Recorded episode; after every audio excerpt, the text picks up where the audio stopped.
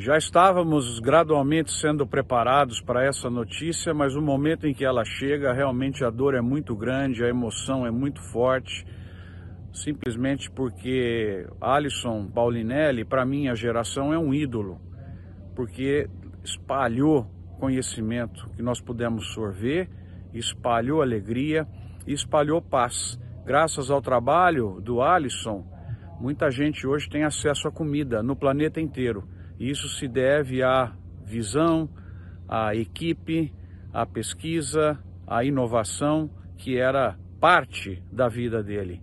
Eu tenho verdadeira idolatria pelo Alisson e essa idolatria continua, porque todos os dias nós vamos lembrar dele, todos os dias ele vai continuar nos iluminando lá de cima. Se hoje o Brasil, nos últimos quatro anos, conseguiu aumentar 14, 15 milhões de novos hectares de grãos, colocando para o planeta quase 70 milhões de toneladas a mais, foi, lógico, pelos nossos empresários, pelo nosso agro, mas porque o Dr. Alisson falou que era possível nos locais onde esse crescimento aconteceu. Siga em paz, Dr. Alisson. A nossa idolatria é imensa e ela continua. O legado que o senhor deixou para o planeta é simplesmente maravilhoso.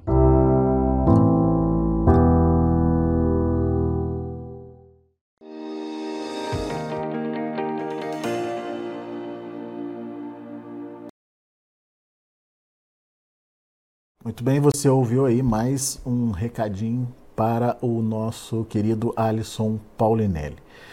Bom, vamos dar sequência aqui aos nossos boletins e agora para falar do mercado do boi.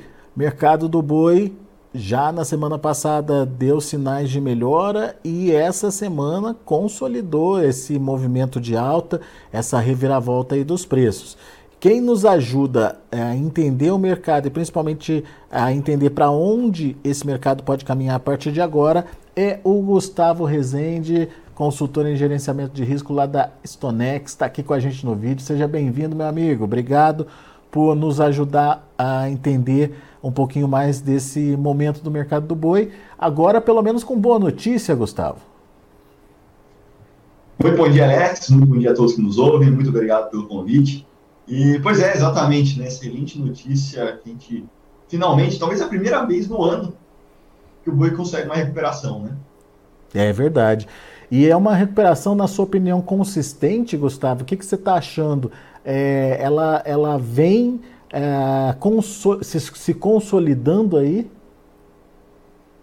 Vem, ela vem se consolidando, né? Então já faz mais ou menos umas duas semanas que esse mercado do boi vem conseguindo se recuperar. É uma recuperação até que bastante é, rápida, vamos falar assim, forte, né? Eu digo no sentido de que há poucos dias atrás a gente estava vendo um boi, é, poxa, 240, 245, um animal já do tipo exportação, já com as bonificações aqui em São Paulo, e hoje a gente já viu um animal de 260 reais aqui, né? É, então, poxa, 15 reais em alguns dias. E daí as pessoas, daí as pessoas que estão ouvindo a gente podem pensar, ah, mas é uma reação só em São Paulo. Outras regiões também estão tendo modificação de preços, né, Gustavo? Outras regiões também, né? Então a gente já viu, por exemplo, é, começou a aparecer os 250 reais, é, Mato Grosso do Sul, é, também acima dos 240 reais. É, Minas Gerais, né, região do Triângulo, por exemplo, é, a gente já viu acima dos 230 em, em, Goiás. Outras categorias também, tá? Não é só o boi, mas a novilha, ou a vaca, em algumas regiões também, conseguindo vir nessa esteira da recuperação do, do boi. Então, a gente pode dizer que o mercado do boi, assim, de maneira expressiva, em, em diferentes regiões e categorias, tem conseguido melhorar nessas últimas duas semanas, vamos falar assim, né? Você acha que é, os ajustes já aconteceram ou pode continuar acontecendo? Qual que é o, o prazo, digamos assim, para que esse mercado consiga buscar esse novo patamar ou esse patamar ideal de preço, Gustavo? Pois é, é, é muito difícil falar até onde vai. O mercado do boi, tanto para as baixas e as altas, têm sido bastante expressivos, muito voláteis, mas o que está acontecendo é realmente entre safra estamos nas caras. Então a gente pode falar que oficialmente estamos entre safra é, aquele boi de capim e a oferta de vaca que tanto incomodou ao longo desse ano parece que ficou no retrovisor. Então, essa alta não está vindo porque a demanda melhorou, porque a demanda ficou mais forte. Não, está acontecendo porque a oferta diminuiu. É, e eu acredito que essa oferta vai continuar ainda baixa ao longo desse mês de julho. É, bom, por quê? Porque julho, bom, não tem animal de pasto agora, em julho, muito menos. E, e julho também não deve ter muita entrada do animal do confinamento. Então, eu acredito que, poxa, com certa segurança, quando a gente olha para frente, é sempre difícil prever muito o que vai acontecer no mercado boi, mas com certa segurança, dá para a gente falar que julho tende a ser um, um bom mês é, em termos de preço, vamos colocar assim, preço mais alto, é, porque a oferta leva a crer que a oferta vai continuar baixa. O animal de confinamento que sairia em julho, ele teria que ter sido fechado em abril. Em abril, já tinha começado aquele processo de queda do preço do boi, a dieta ainda muito cara, né? o milho também não tinha caído muito de preço. Então, é, eu acho que não vai ter uma, uma disponibilidade suficiente para fazer com que os preços mudem de novo vai nesse, nessas próximas semanas. Então, esse cenário de pouca oferta que está fazendo o boi ficar firme e talvez até buscar preços mais altos nessas próximas semanas, não descarta, tá? isso tende a continuar aí no próximo mês, tá? Muito bem. Agora, uh, olhando, olhando, ok, a gente já entendeu que a oferta é um fator que tem dado é, esse impulso aí nas cotações, mas você citou a demanda também como um ponto frágil, Gustavo. O que, que a gente pode esperar de comportamento da demanda? É, aquela demanda de início de mês pode dar uma ajuda aí? Enfim, as exportações podem ajudar? De que forma? Qual que é a sua análise? Tá bom, vamos lá. É, pode ser, não tinha comentado que a oferta deve continuar baixa, esse é um problema. A demanda também tende a continuar baixa. Então, a gente pode ver um julho com pouca oferta e pouca demanda, é, que é um mercado um pouquinho perigoso. Essa virada de mês agora é positiva, eu acredito que está colaborando com esses preços mais altos, porque o boi sendo vendido agora vai ser a carne do começo de julho, que é um momento mais interessante de venda de carne. É, então, essa sazonalidade de viradas de mês é o que tem ajudado nesses momentos, e acredito que vai continuar ajudando. Esse, ah, mas os preços ainda estão baixos, tá? então cuidado, isso pode ser um fator de segurar altas mais explosivas para o preço da roupa, porque pode tirar um apetite comprador de frigorífico. A gente está falando, de... a gente tá falando de boi casado de, de quanto, Gustavo? Boi casado 16 a 16,50. É uma queda só para situar é, esse boi casado chegou a ficar 18,50, por exemplo, né, no começo do ano. R$ reais por quilo de queda. O dianteiro, que são aqueles cortes é, que também tinham trabalhado em 16,50, 17, está trabalhando em 14. Caiu muito forte. O dianteiro caiu muito forte, porque eu acho que absorve mais preço é, de vacas também, né? mais de alguns cortes que ficam aqui no Caeté. E o traseiro também, que tinha trabalhado lá nos seus 25 reais, trabalhando 19 também uma queda forte aí dos cortes do traseiro. E essa, essa queda desses preços da carne então no atacado pode ser aí uma, uma, uma pedra no sapato por enquanto. Vai é. ter que dar uma reagida também para o boi conseguir subir ainda mais. Sem perspectiva de, é, obviamente, esse aumento de início de mês, mas se começar a subir muitos preços, é, é, aumenta aí a concorrência com as proteínas alternativas também, né, Gustavo? É, se aumenta muito, pode ser que a liquidez acaba é, diminuindo. Né? Exatamente. A, a, facilidade em vender essa carne aí pode dar uma esfriada e ali volta para aquele embrólio, aquele mercado. É, exatamente. E travadão que a gente já conhece. Né? Daí estabelece uma concorrência direta ali, né? Já não, não tá fácil essa concorrência, imagina com preço mais alto, né? Exatamente. Exatamente. Exporta, e, exportação, e... Gustavo, o que, que você está vendo? Bom, é, a liquidez também já, já deu uma diminuída, a gente observa uma, uma, uma, uma briga maior de preço, é, alguns valores aí orbitando ao redor dos 4,500 tá? É, para exportação, de um modo geral, e uma certa dificuldade em conseguir liquidez. A, a boa notícia que a gente viu nessa, nessa semana, na segunda-feira, é, resolveu aquela questão daquele embrólio dos contêineres que estavam parados nos portos chineses, aqueles contêineres com a carne é, durante aquele momento de vaca louca.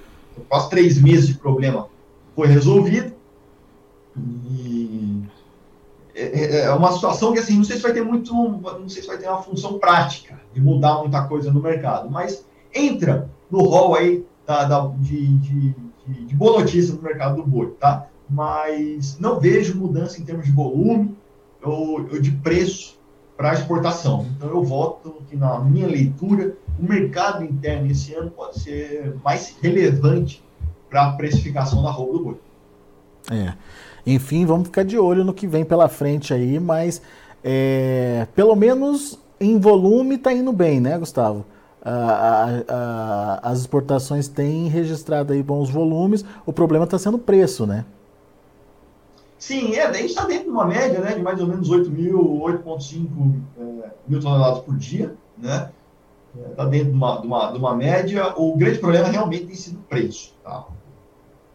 A gente fez exportações no começo desse ano, assim, 5, 5,500 mil dólares a tonelada, e isso já caiu bem aí. Vai, vamos falar que a gente perdeu mil dólares para cada tonelada sendo exportada. É. E com um câmbio mais baixo.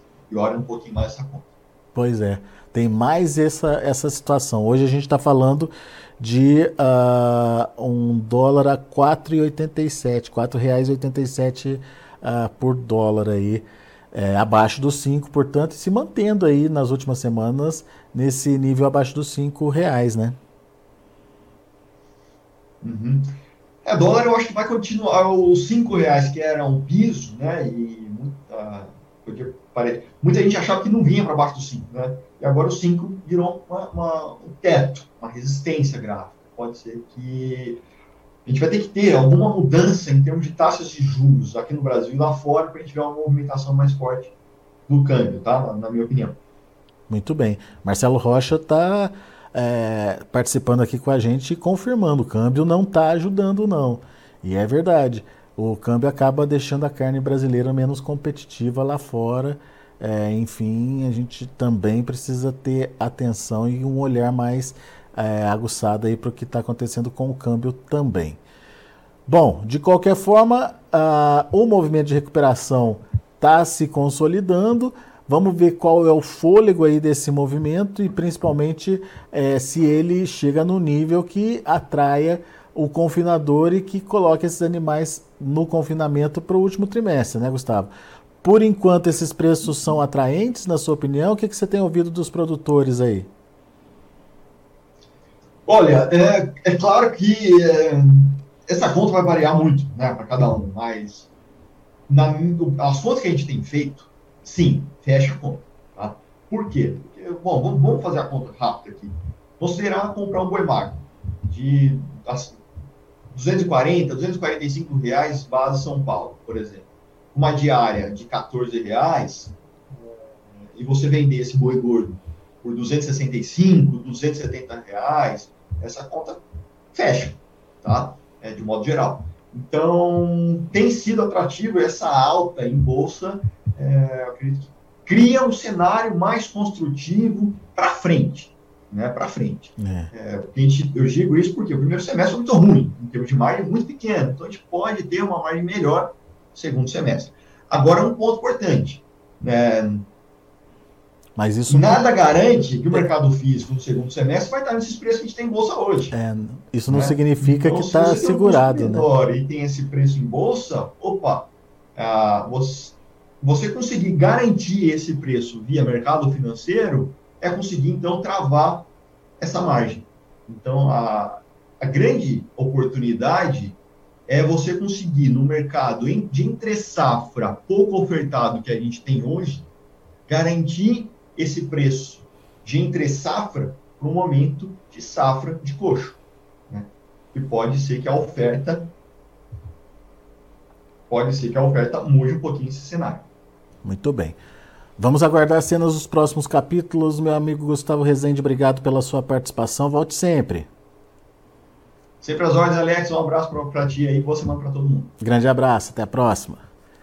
Tá aí Gustavo Rezende Stonex aqui com a gente trazendo as informações do mercado do boi. Vamos ver uh, lá na B3 como estão os negócios nesse momento. De olho na tela.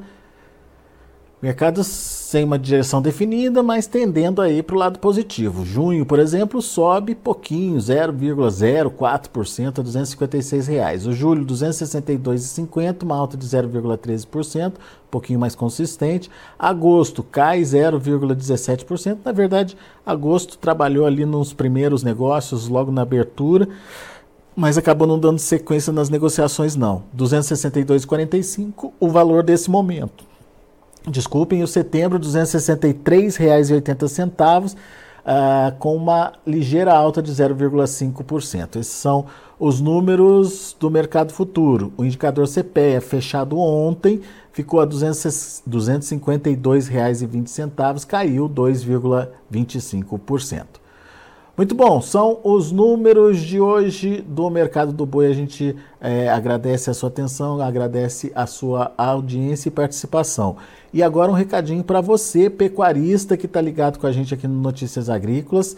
Mande a sua melhor história de um agricultor. É isso mesmo. Tem um prêmio aqui no Notícias Agrícolas, um prêmio que a gente é, fez questão de promover aqui para é, o Dia do Agricultor e a gente quer ouvir a sua história. Dois minutinhos, conta ela para gente, manda ela para gente uh, pelo WhatsApp e você estará concorrendo a prêmios aqui dos Notícias Agrícolas. Mas é preciso mandar essas mensagens ou esse vídeo gravado de dois minutinhos no máximo até amanhã, dia 30. Então corre lá que ainda dá tempo. Vai produzir o seu vídeo, vai contar a sua história, aquela história legal, aquela história que todo mundo para para ouvir. E a gente tem um recado também do nosso patrocinador. A Singenta está junto com a gente nessa divulgação da melhor história de um agricultor e tem uma mensagem para você. Vamos lá? Você já conhece o Acessa Agro? É a plataforma de benefícios da Singenta. Nela você ganha pontos através da compra de produtos da empresa. São mais de 3 mil itens que podem ser é, trocados aí é, pelos pontos adquiridos. Vá agora ao acessaagro.com.br, esse endereço que você está vendo aí na sua tela, e conheça as possibilidades de troca. Se você é agro, acessa. Muito bom. A gente vai ficando por aqui, mas tem mais um recadinho, mais uh, uma figura importante aí uh, da nossa produção que fez questão de deixar o seu recado, uh, fazer a sua homenagem aí ao Alisson Paulinelli, doutor Alisson, que faleceu na madrugada desta, desta quinta-feira. Vamos então a, a, ao depoimento. Vamos lá.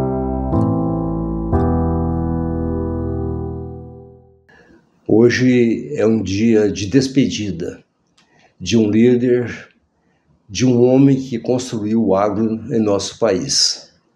Quem não reconhece o trabalho do nosso ex-ministro, ex-secretário de Agricultura do Estado de Minas Gerais, Alisson Paulinelli.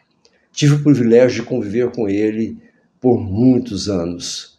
Participei com ele e acompanhei o desbravamento do Cerrado momentos em que fez a diferença para o nosso agro. O Brasil, um país importador de alimentos, passou à exportação e o agro cresceu. E nós estamos colhendo até hoje o resultado do trabalho que ele efetivamente realizou. Sonhador, líder nato, tinha um contato extraordinário, não só dentro do nosso país, dentro da nossa nação, mas também com o mundo como um todo, que reconhecia o seu trabalho, o mérito daquilo que ele construiu. O agro, nesse dia, realmente sente-se triste e posso dizer que nós estamos é, despedindo de um líder que ficará marcado em nossa memória para todo sempre.